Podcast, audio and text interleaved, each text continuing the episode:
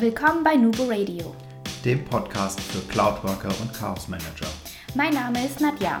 Mein Name ist Markus. Wir sind die Nubo Workers und das ist unser Podcast.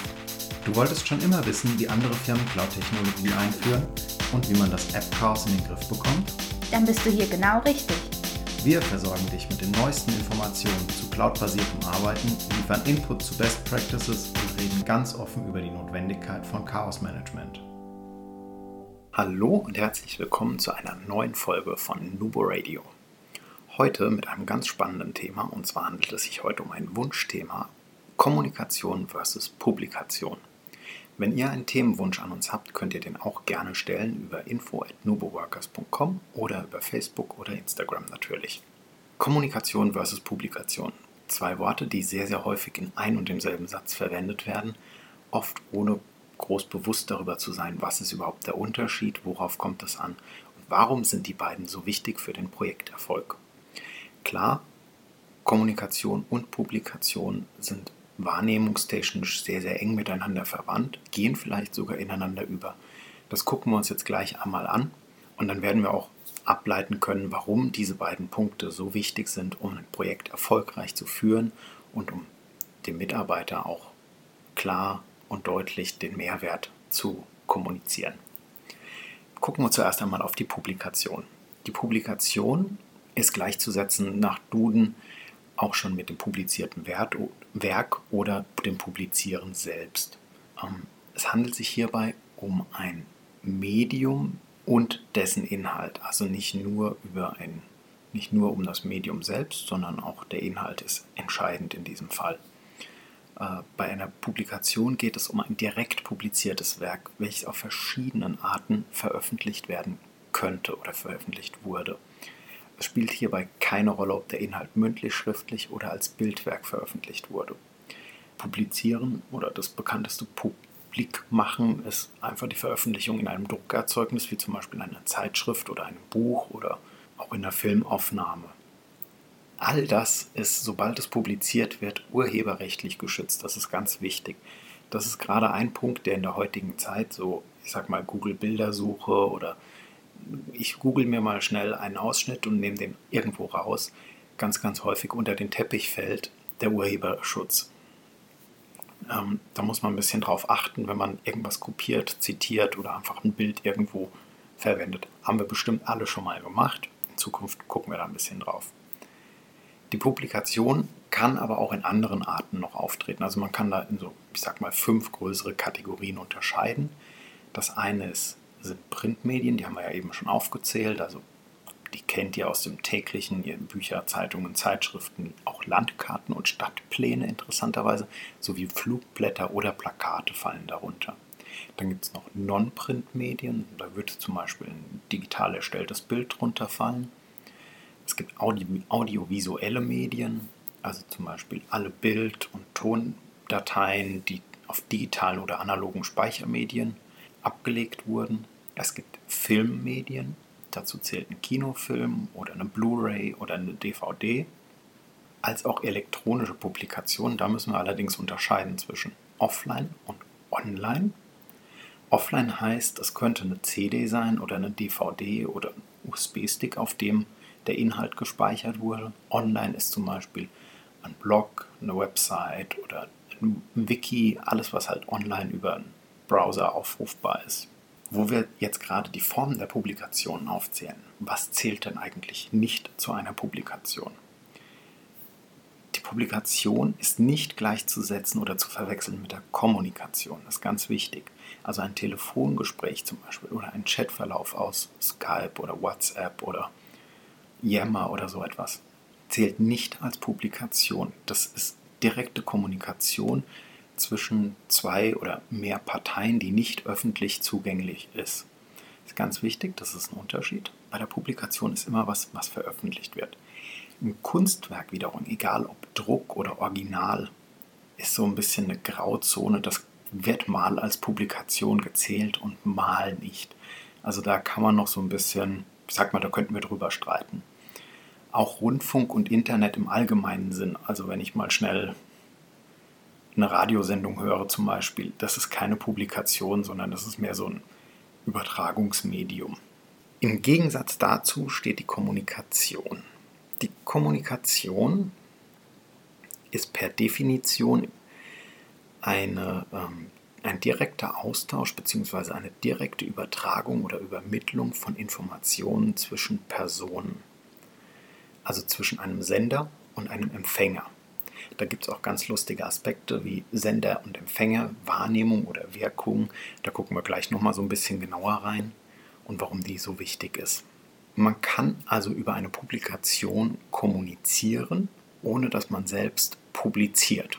In dem Fall. Also zum Beispiel wäre jetzt zu nennen, ich schreibe eine Rezession über ein Buch in einem Portal.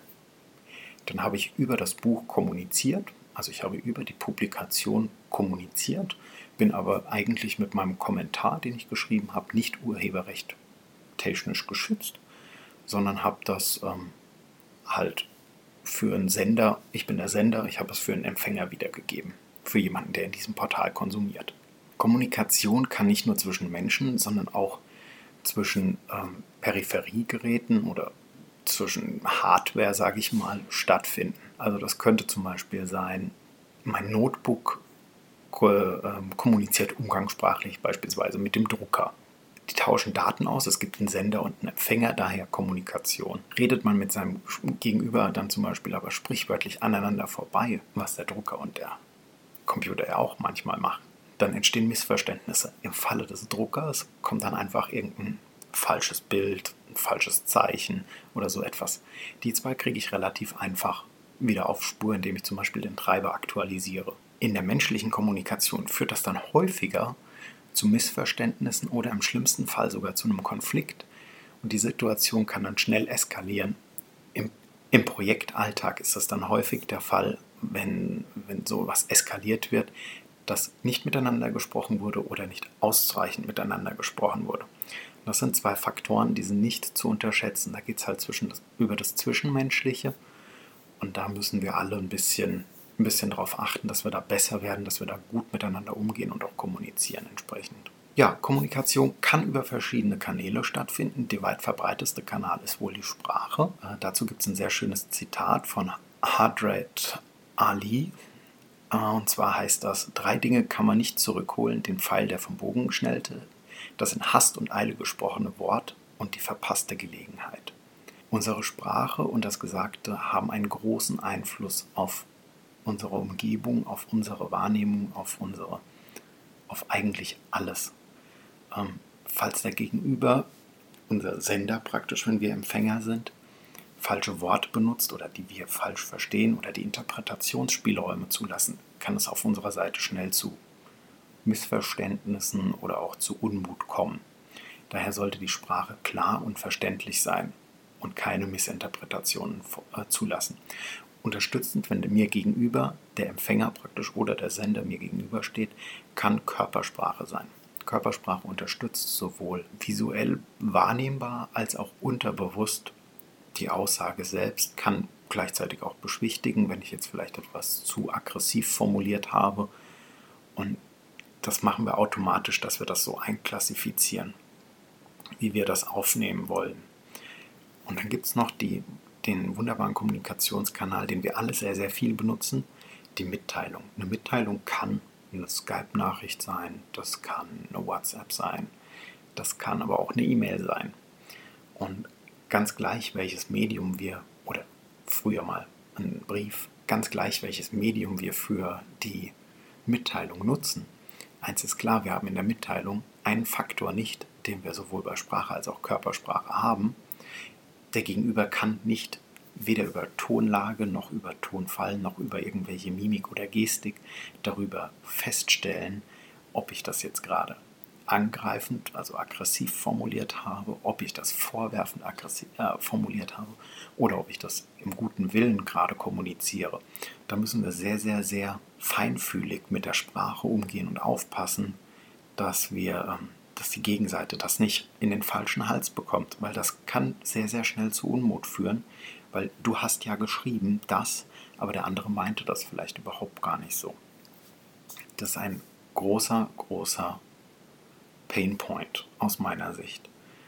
Ähm, klar, bei Skype oder WhatsApp Facebook Messenger, whatever, ist das Ganze durch diese Emojis unterstützt, die wir ein bisschen, die wir dazu einsetzen können, äh, zu sagen, hey, das habe ich jetzt so geschrieben, aber das war sarkastisch gemeint oder ironisch gemeint. Das Medium fehlt uns halt bei einer E-Mail meistens. So, warum ist Kommunikation im Change so wichtig? Klar, die Kommunikation im Change oder Management of Change ist elementar für den Projekterfolg. Die wird aber leider, leider, leider viel zu oft vernachlässigt oder viel zu klein ausgelegt oder es wird gar kein Zeitfenster für Kommunikation für festgelegt. Und ähm, hierbei ist es nicht, nicht nur entscheidend, dass eine Kommunikation top-down erfolgt, also dass der Vorstand zum Beispiel über das Projekt spricht, das ist schon gut, das ist auch wichtig, das ähm, sollte positiv sein natürlich, um den Projekterfolg zu steigern, aber auch das Projektteam intern und die betroffenen Menschen oder betroffenen Mitarbeiter müssen miteinander kommunizieren und zwar in beide Richtungen. Das ist kein One-Way, das geht wirklich in beide Richtungen. Also wenn der Vorstand zum Beispiel auf einer Vollversammlung oder auf einem Townhall-Meeting oder der Geschäftsführer ähm, über das Projekt kommuniziert, sollte unbedingt ein Fenster offen gelassen werden, dass Rückfragen als auch Meinungsäußerungen zum Projekt von den Betroffenen, also von den betroffenen Mitarbeitern, zulässt. Weil nur so kann gewährleistet werden, dass auf alle eingegangen werden und alle sich abgeholt fühlen. Und wenn ich das Ganze dann noch mit Publikation unterstütze, sprich, ich kommuniziere etwas und sage zum Beispiel, hey, wir haben da das und das äh, neu freigeschaltet, dann publiziere ich das gleichzeitig als Artikel im Intranet und ich publiziere gleichzeitig aber auch noch zum Beispiel Anleitungen. Oder ich publiziere ähm, eine, eine Studie noch dazu, die den Faktor einfach untermauert für die, ähm, für die Theoretiker, die es ganz, ganz, ganz genau haben wollen, sodass ich alle möglichst abgefangen bekomme.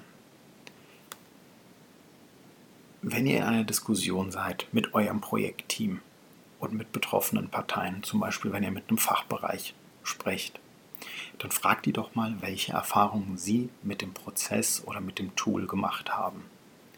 Was gut geklappt hat, was nicht so gut geklappt hat, das ist ganz wichtig.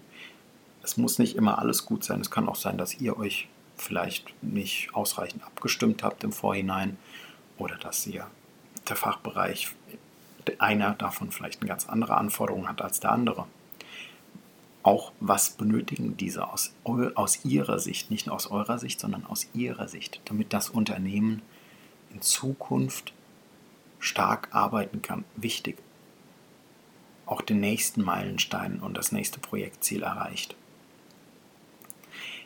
Egal, was du für eine Methodik anwendest, ob du jetzt extrem viel kommunizierst oder unterstützend natürlich publizierst oder beides mischt, Eins ist ganz klar, es sollte im Voraus geplant sein und es sollten dafür Zeitfenster festgehalten werden, wo und wann kommuniziert werden kann.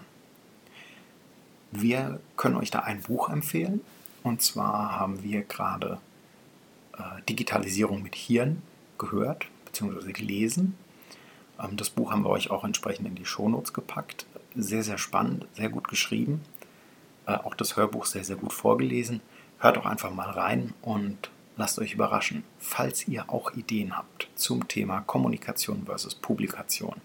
Lasst uns das gerne wissen, teilt, es, äh, teilt den Beitrag in eurer History oder schreibt uns darunter ähm, eure Kommentare, eure Wünsche. Schickt uns eure Wunschthemen an info.nuboworkers.com. Und ja, wir freuen uns von euch zu hören und ich sage, Collaboration beginnt im Kopf und nicht mit Technik.